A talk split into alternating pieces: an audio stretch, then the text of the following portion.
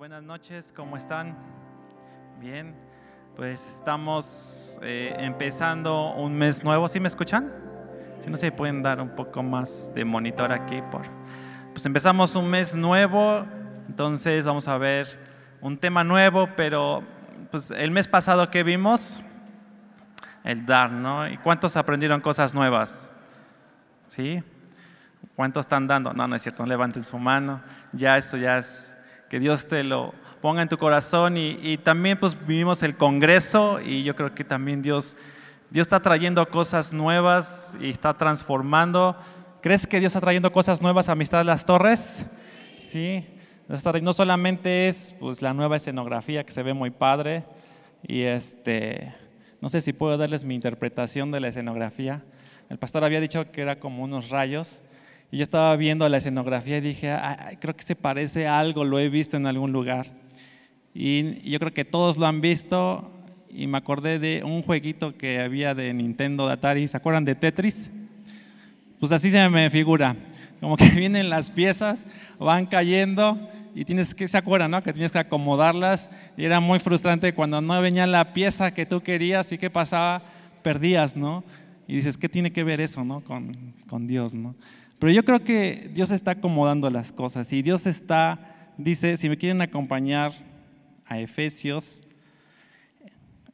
Efesios 2, 19, porque estamos celebrando 20 años y 20 años Dios ha estado aquí haciendo cosas y hemos pasado de un lugar, de un edificio a otro edificio. Y Dios ha estado acomodando todas las cosas. Dios acomodando también en nuestra vida espiritual y dice, por lo tanto, ya no son extranjeros, dice, ni forasteros, sino conciudadanos de los santos y miembros de la familia de Dios. Dice, y han sido edificados sobre el fundamento de los apóstoles y de los profetas, siendo Jesucristo mismo la piedra angular. En él todo el edificio, bien ensamblado, dice, va creciendo hasta ser un templo santo en el Señor Dice, en él también ustedes son juntamente edificados para morada de Dios en el Espíritu. Y lo que hemos estado experimentando de cambio de un lugar a otro es que Dios está edificando. Y no solamente un lugar físico, sino dice, somos que nosotros edificados, que dice, espiritualmente, ¿para quién?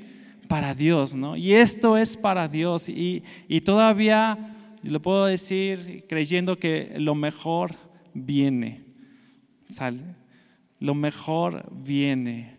Si estás de acuerdo? Y si tú crees que viene lo mejor, dale un aplauso al Señor y dile gracias Señor, porque viene lo mejor. aún falta mucho tiempo más. Y yo creo que todavía falta mucho por edificar, ¿no? Y está el reto del nuevo auditorio y aún eso también quiere decir que nuestras vidas van creciendo. Y yo te pido que, me acompañes a, orar, vamos a poner en manos de tiempo. Señor, te damos gracias por estos 20 años y gracias porque en cada reunión tú has estado con nosotros, Señor. Nos has estado hablando, nos has estado, Señor, ministrando y sabemos que tu gracia no termina, sino es un, algo como un río que fluye infinitamente, Señor. Y, y te pedimos que este día también, Señor, tu gracia se derrame sobre nuestras vidas, que tu presencia, Señor, esté en nuestros corazones, Señor. Y que tu palabra dé el fruto que tú quieres ver en nosotros. En el nombre de Jesús. Amén. Y vamos a ver, eh, en este mes es el tema de la oración. Y ese tema es muy importante porque pues nuestra vida en Cristo se basa en oración, ¿no? Y, y, nuestra vida en Cristo, cuando nosotros recibimos a Cristo, lo hacemos por medio de qué? De una oración, ¿no? Tal vez no es una oración que nosotros hicimos porque no sé eh, si, si hay alguien aquí que viene por primera vez después Él puede hacer esta oración al final, pero somos guiados, ¿no? Alguien nos dijo, repite esta oración. ¿Y cuál fue la oración que hicimos? Señor, yo te recibo como qué? Como mi Señor y Salvador. Y nos arrepentimos. Y fue la primera oración que hicimos y de ahí para adelante todo nuestra vida cambió. Puedes decir amén.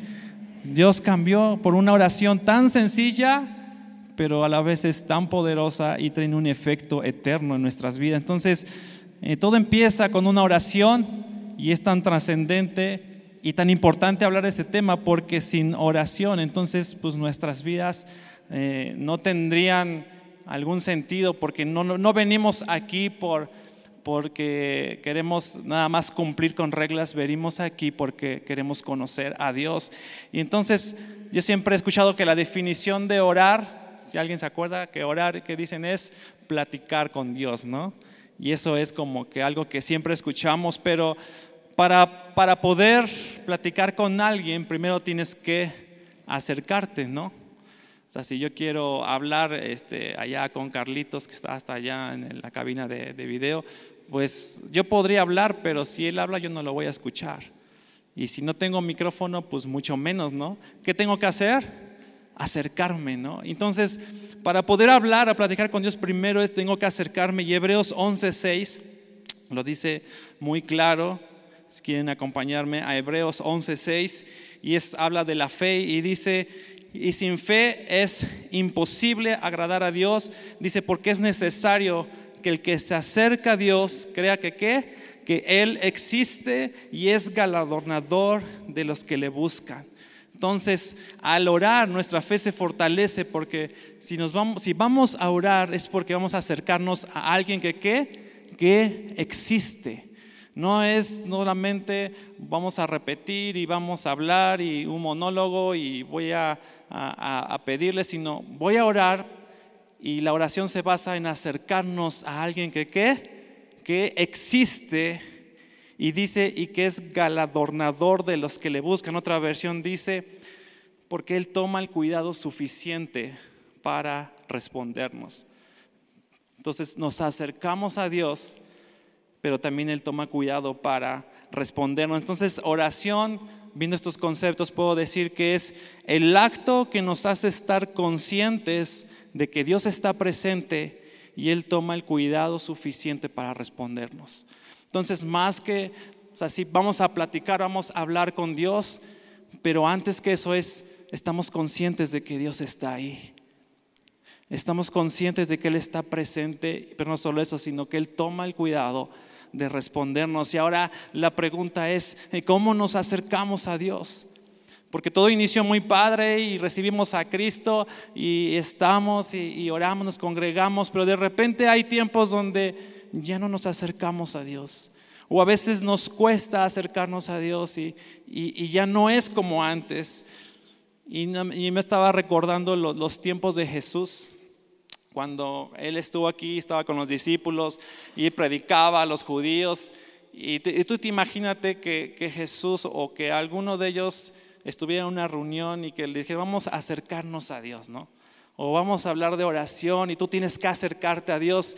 Y ahora los judíos, si tú le decías, es que tienes que acercarte a Dios, yo creo que ellos acaban de onda y decían, oye, ¿qué te pasa? ¿Cómo acercarnos a Dios? Porque los sacerdotes eran los únicos que se acercaban a Dios. Y era una tribu, y eran los levitas, y eran los únicos que podían estar en el templo y ministrar no era para todos. O luego, cuando ellos leían a, los hijos de Aarón, ¿se acuerdan? Que ellos ofrecieron un fuego extraño y ¿qué les pasó? Se quemaron. Y, si tú les dices, oye, es que tienes que acercarte a Dios, yo creo que ellos así, oye, espérate, ¿no? O sea, como que acercarme a Dios, eso está medio peligroso, ¿no? O cuando Moisés estaba en el desierto, iban a conquistar la tierra, ¿se acuerdan de la parte de la rebelión de Coré? Que empiezan a murmurar y se empiezan a rebelar en contra de Moisés y se enoja Dios y dice, a ver, traigan a todos ellos, aléjense. ¿Y se acuerdan qué pasó? Se abrió la tierra y se tragó a todos ellos. Entonces, tú lees esas historias y les dices a un judío, acércate a Dios, oye, espérate, no, no vaya a ser que aquí se abre la tierra y, y órale, ¿no? Y, y aun cuando Dios dice a Moisés, me voy a presentar a los hijos de Israel, y se acuerdan que está el monte Sinaí, y dice que Dios descendió y hubo relámpagos, truenos, y el monte humeaba, y dice Éxodo 20, 18, que todos ellos temblaron, y dice, y se mantuvieron a distancia, se mantuvieron lejos, porque tuvieron miedo. Entonces, cuando alguien tú le decías a un judío, y es que tienes que acercarte a Dios, y él leía y recordaba todas esas historias, él decía, oye, espérate, no es tan fácil, no es así como tú dices, esto es peligroso, ¿no?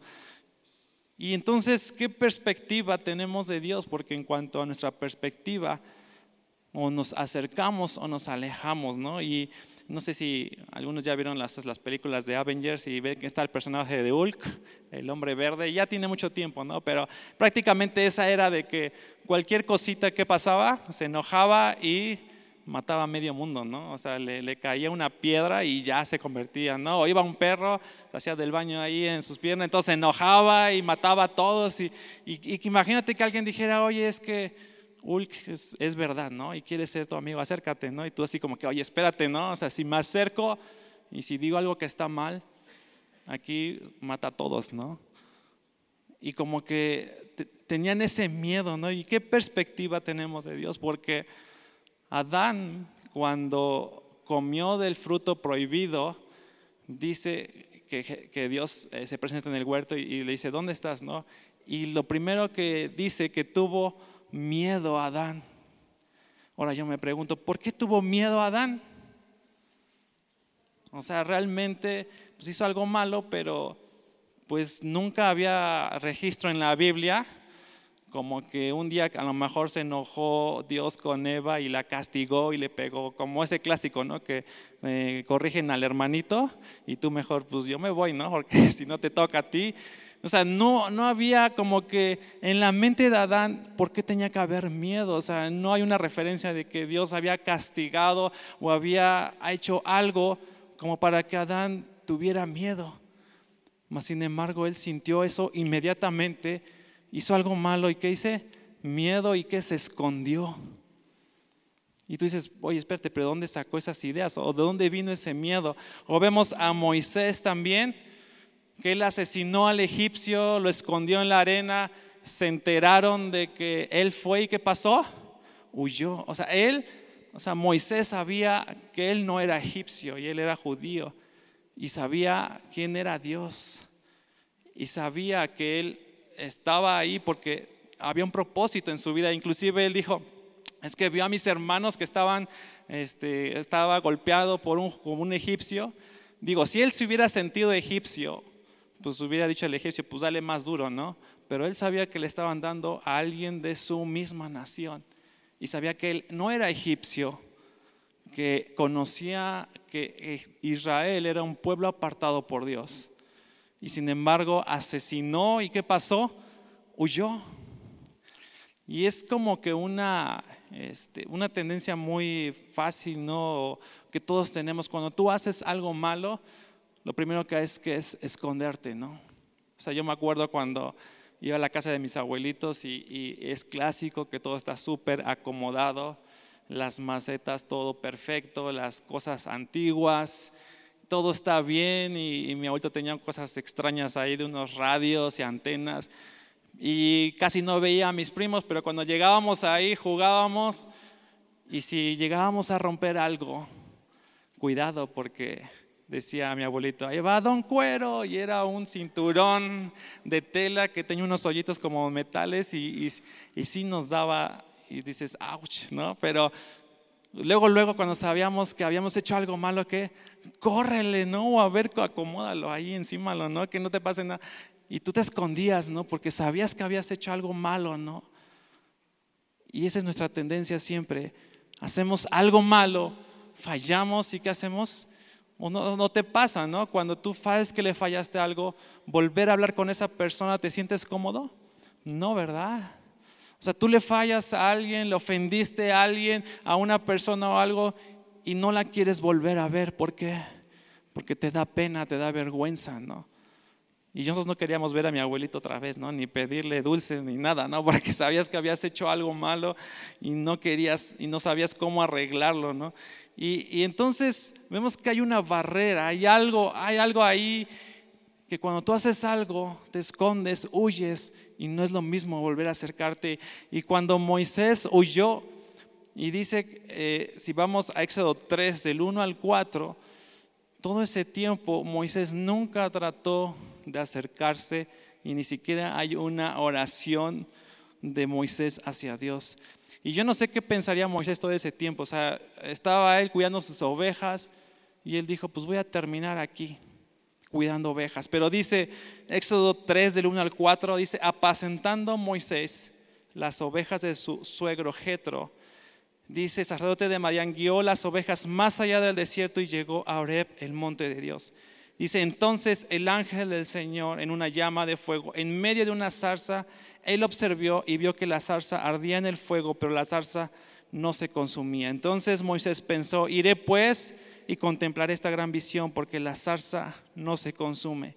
Y dice, cuando el Señor vio que él se acercaba para mirar, lo llamó desde en medio de la zarza, diciéndole, Moisés, Moisés, y él respondió, heme aquí.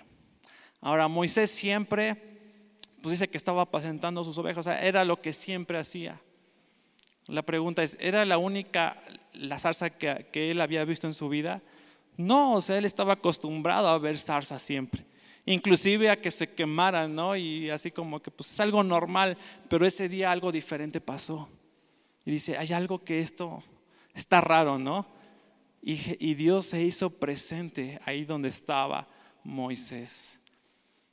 Y Dios se le aparece a Moisés. Y Dios llama a Moisés.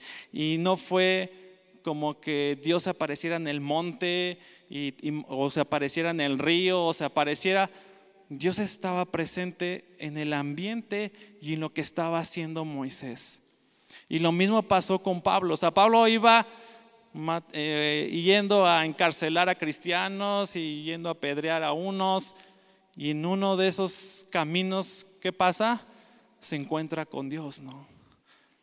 Ahora ahí no fue como que tan discreto el asunto, ¿no? Ahí sí como que fue un golpe, ¿no? Y lo tiró, se quedó ciego, como Moisés, como que fue más tranquila la cosa.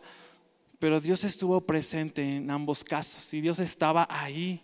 Y donde quiera que está, y lo que estaban haciendo, Dios estaba presente ahí. Y Dios está presente aún donde estamos nosotros, en la escuela, en el trabajo. Dios está presente ahí. Pero lo más difícil de todo esto es, ¿cómo es que Dios se presenta y quiere hablar con Moisés, con un asesino o con Esteban, que también fue cómplice de la muerte de Esteban? ¿Cómo es posible eso? Porque el sacerdote que quería acercarse a Dios tenía que cumplir con muchas cosas y tener eh, bien su corazón y purificado y la sangre. Pero aquí vemos cómo Dios se acerca con estas personas. Y tú dices, ¿cómo es posible eso? Que Dios quiere hablar con ellos. Y el pecado siempre nos hace aceptar. El pecado siempre nos hace pensar, perdón, pues tú vete a un lado. O sea, ¿cómo te atreves, no? a querer acercarte a Dios. Y el pecado siempre forma una idea en nuestra mente de decir, aléjate.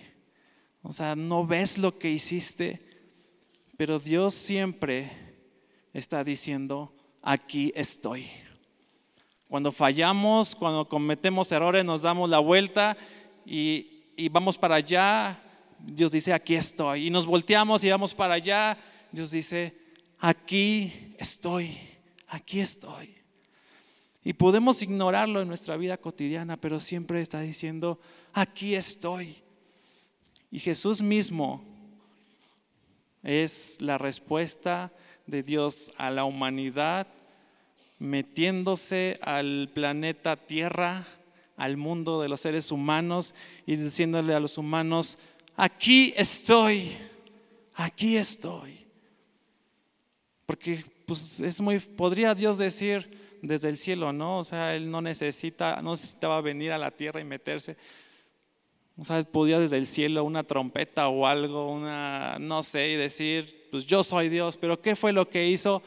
Se metió en el ambiente. Quiso ser un hombre que, que, que tiene sed, que tiene hambre, que se hiere y le dice a los seres humanos, aquí estoy. Ahora, lo impresionante de esto es que cuando Dios y Jesús presenta a Dios, no lo presenta como Él es que es el rey digno de toda alabanza y de respeto y paren todos reyes, ahora va a gobernar Dios, así que dejen sus puestos y ahorita va a venir el rey. Dios, Jesús no presentó así a Dios. ¿Cómo lo presentó? Vamos a Lucas 15. Si quieren abrir sus Biblias por un momento en Lucas 15.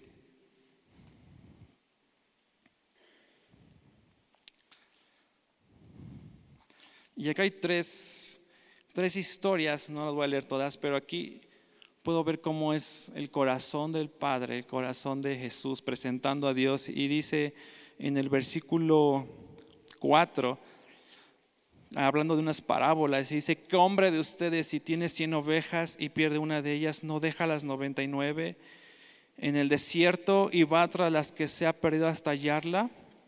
Y luego dice, y al hallarla le pone gozoso sobre sus hombros. Y cuando llega a casa reúne a sus amigos y vecinos y le dice, gócense conmigo porque he hallado mi oveja que había perdido. Versículo 8 habla de otra parábola y dice, o qué mujer tiene diez monedas, se pierde una, no enciende una lámpara, barre la casa y busca con empeño hasta hallarla. Dice, cuando la haya, reúne a sus amigas, vecinas y le dice, gócense amigo, conmigo porque he hallado la moneda que estaba perdida. Y Jesús está diciendo, es que Dios está buscándote y es que Dios está desesperado y hay algo de valor que, que, perdió y está buscando y buscando y buscando hasta que cuando lo encuentra dice, ah, por fin ya lo encontré. O sea, Dios no, Jesús no estaba presentando a Dios, es que tienes que, o sea, no le dijo a la oveja perdida, tú la oveja perdida, la oveja negra, tienes que someterte y tienes que obedecer.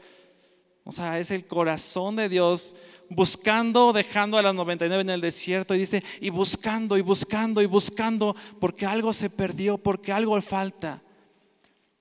Pero lo que más me impresionó en versículo 11, todos sabemos esa historia, dice, dijo además, un hombre tenía dos hijos, el menor de ellos dijo a su padre, Padre, dame la parte de la herencia que me corresponde. Dice, y él les repartió los bienes y no muchos días después, habiendo juntado todo, el hijo menor se fue a una región lejana y ahí desperdició sus bienes perdidamente. perdidamente.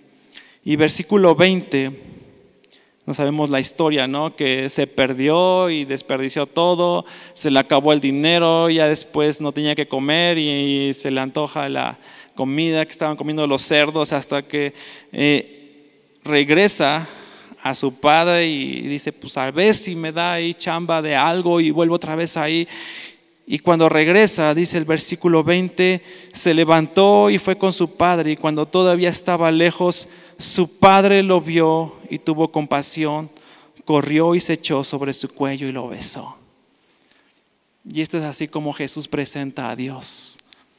Del Dios que se presentaba en el monte Sinaí con truenos, relámpagos, dice, ahora Dios se está acercando y dice, corre hacia ti y te ves así como puedas estar.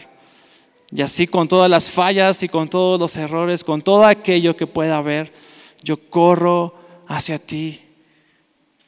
Y yo puedo ver cómo el corazón del Padre no le importa las fallas, no le importa los errores. Por eso cuando Jesús enseñó a orar, la primera palabra en esa oración, ¿cuál es? Padre. Porque todo se basa en esa relación de Padre, de Padre, Padre.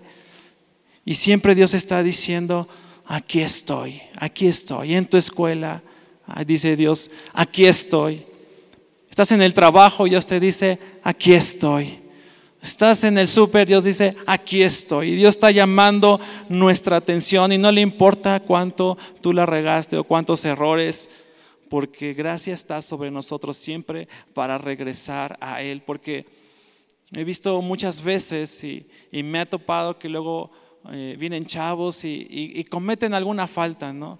Y yo les digo, por más falta que hayas cometido, no te alejes de Dios, no dejes de orar, no te alejes de la iglesia, porque lo primero que hacen es que se esconden, ¿no? Se esconden y, el pecado los aparta, los aparta, los aparta hasta que se enfrían y, y realmente se alejan totalmente de Dios. Pero cuando leemos esto, Dios siempre está diciendo, aquí estoy, aquí estoy, aquí estoy. Y no importa lo que hayas hecho, no importa la falta, siempre Dios está dispuesto a decir, aquí estoy, porque la ley era muy estricta, ¿sí o no? Tú lees Éxodo Levítico, estamos leyendo Levítico en el TCD y todo era, ah, tienes que hacer esto, no puedes comer esto, y si haces esto, entonces ya cometiste pecado. Pero tú ves la ley y examinas que siempre Dios estaba dispuesto a perdonar, ¿sí o no? Porque dices, y si tú haces esto, entonces tienes que sacrificar esto para qué? Para expiación de tus pecados, ¿no? Y Dios siempre estaba dispuesto a perdonar. Porque si fuera que pues fallaste, pues ya la primera, pues ya no eres de Israel, pues ya a ver a dónde te vas. Pero Dios siempre buscaba una restauración, una restitución. Porque aunque la ley se ve que es muy estricta, muestra el corazón de Dios que está dispuesto a perdonar. Y, en el libro de jueces que estoy leyendo, o sea, cada capítulo era de que hacían cosas malas, clamaban y ¿qué hacía Dios? Enviaba un libertador y ya todo iba bien. Al siguiente capítulo hacían volver otra vez cosas malas y clamaban y Dios qué? Ahí va. Y Dios siempre teniendo paciencia y dándoles la respuesta y dándoles la oportunidad de acercarse, acercarse, acercarse para que ellos no se alejen. Isaías 1.18 dice, vengan ahora y dice, vamos a resolver esto. Aunque sus pecados sean como la escarlata, dice, yo los haré tan blancos como la nieve. Dice, y aunque sean rojos como el carmesí, yo los haré blancos como la lana. Y lo que está diciendo Dios es, vengan y pongámonos a cuentas. Ven, yo te puedo perdonar y ven, vamos a arreglar esto, pero no te alejes, no te alejes, no te alejes. Y dice, aquí estoy. Y Jesús siempre convivió con los pecadores. O sea, tú ves y ves cómo Jesús ah, dice que lo criticaban y dice, ¿por qué tú estás ahí con, dice, pues que eres un borracho, ¿por qué estás ahí con ellos? Y Jesús siempre estaba con ellos porque quería restaurarlos y decirles, aquí estoy. Y con los que menos estaba y con los fariseos, porque ellos pensaban que ellos no tenían que nada malo, ¿no? Pero ¿qué dice Romanos 3:10? Ninguno hay bueno. Y todos cometemos pecados y todos cometemos errores. Pero, ¿cuál es tu actitud cuando cometes algo? Porque oración se basa primero en esta primera palabra que es Padre. Y Padre siempre está diciendo, aquí estoy, aquí estoy. Y la mejor solución para alejarte del pecado es estar consciente de Dios. Porque el, para, si, queremos vencer sobre el pecado es tener el temor de Dios y el temor de Dios es estar conscientes de Dios, que Dios está presente, porque eh, la otra vez escuchaba a un predicador y, había un chavo que tenía problemas ¿no? con, con, algo y le decía, bueno, a ver, hazlo aquí delante de mí. Dice, no, pero ¿cómo crees que lo voy a hacer? Pues cuando tú estás haciéndolo ahí, cuando piensas que nadie te ve, Dios está ahí presente. Y, decía, ¿no? Oración es estar conscientes de quién? De Dios. Entonces, cuanto tú más oras, más consciente estás de Dios. Y si estás más consciente de Dios, ¿vas a querer hacer algo malo delante de Él? Pues no, ¿verdad? Y la solución a cualquier pecado es Dios. Conciencia de que Dios está ahí. Y somos impulsados y motivados a orar. Y cuando Moisés dijo, heme aquí, primero Dios dijo, aquí estoy. Y antes que nosotros digamos, Señor, aquí estoy, voy a servirte, Dios dice primero, aquí estoy, aquí estoy. Entonces, yo creo que vamos a hablar todo este mes de oración, pero la primera palabra, lo primero que Dios quiere hacer en nuestras vidas es entender esta palabra que es Padre y que Él siempre va a estar ahí. Y nuestra oración se va a basar en eso, en que Él es nuestro Padre. Y yo te invito a que te pongas de pie, vamos a, orar. Y no sé si hay alguien aquí que viene por primera vez y quiere hacer esta oración que, que les comentaba, de abrir su corazón, de recibirle a Cristo, ¿habrá alguien aquí por primera vez que quiere hacer esta oración, quiere alzar su mano? No. Si, si alguien quiere hacer esta oración, allá atrás hay una sala de bienvenida y podemos ayudarles ahí. Y yo no sé si cómo esté tu, tu actitud o tu perspectiva acerca de Dios para que eso te motive a orar. Porque más que pues, tengo que hacer el devocional del ministerio y más porque pues a cada rato nos dicen, o porque pues es que ahora tengo esta situación complicada y más que todo eso es Dios está diciéndote aquí estoy, hijo aquí estoy. Y no importa lo que hayas hecho, yo siempre aquí estoy para restaurar, para redimir. Y la principal tarea de Dios y el mejor trabajo que Dios hace es redención, es redimir. Y cierra tus ojos y, y yo no sé si Dios ha estado marcando algo en tu corazón en este momento, pero tú puedes expresar tu corazón tal con tus propias palabras y decirle, Señor, tú siempre me has buscado, Señor. Señor, tú siempre nos has buscado y tú siempre has estado presente. Aun cuando nosotros ignoramos que tú estás ahí, Señor, tú has estado ahí, Señor. Nunca te has alejado de nosotros, Señor. Gracias Jesús porque tú te hiciste presente en la cruz diciendo, aquí estoy. Y es mi sangre que se derrama a favor de ti para que puedas entrar y acercarte al Padre.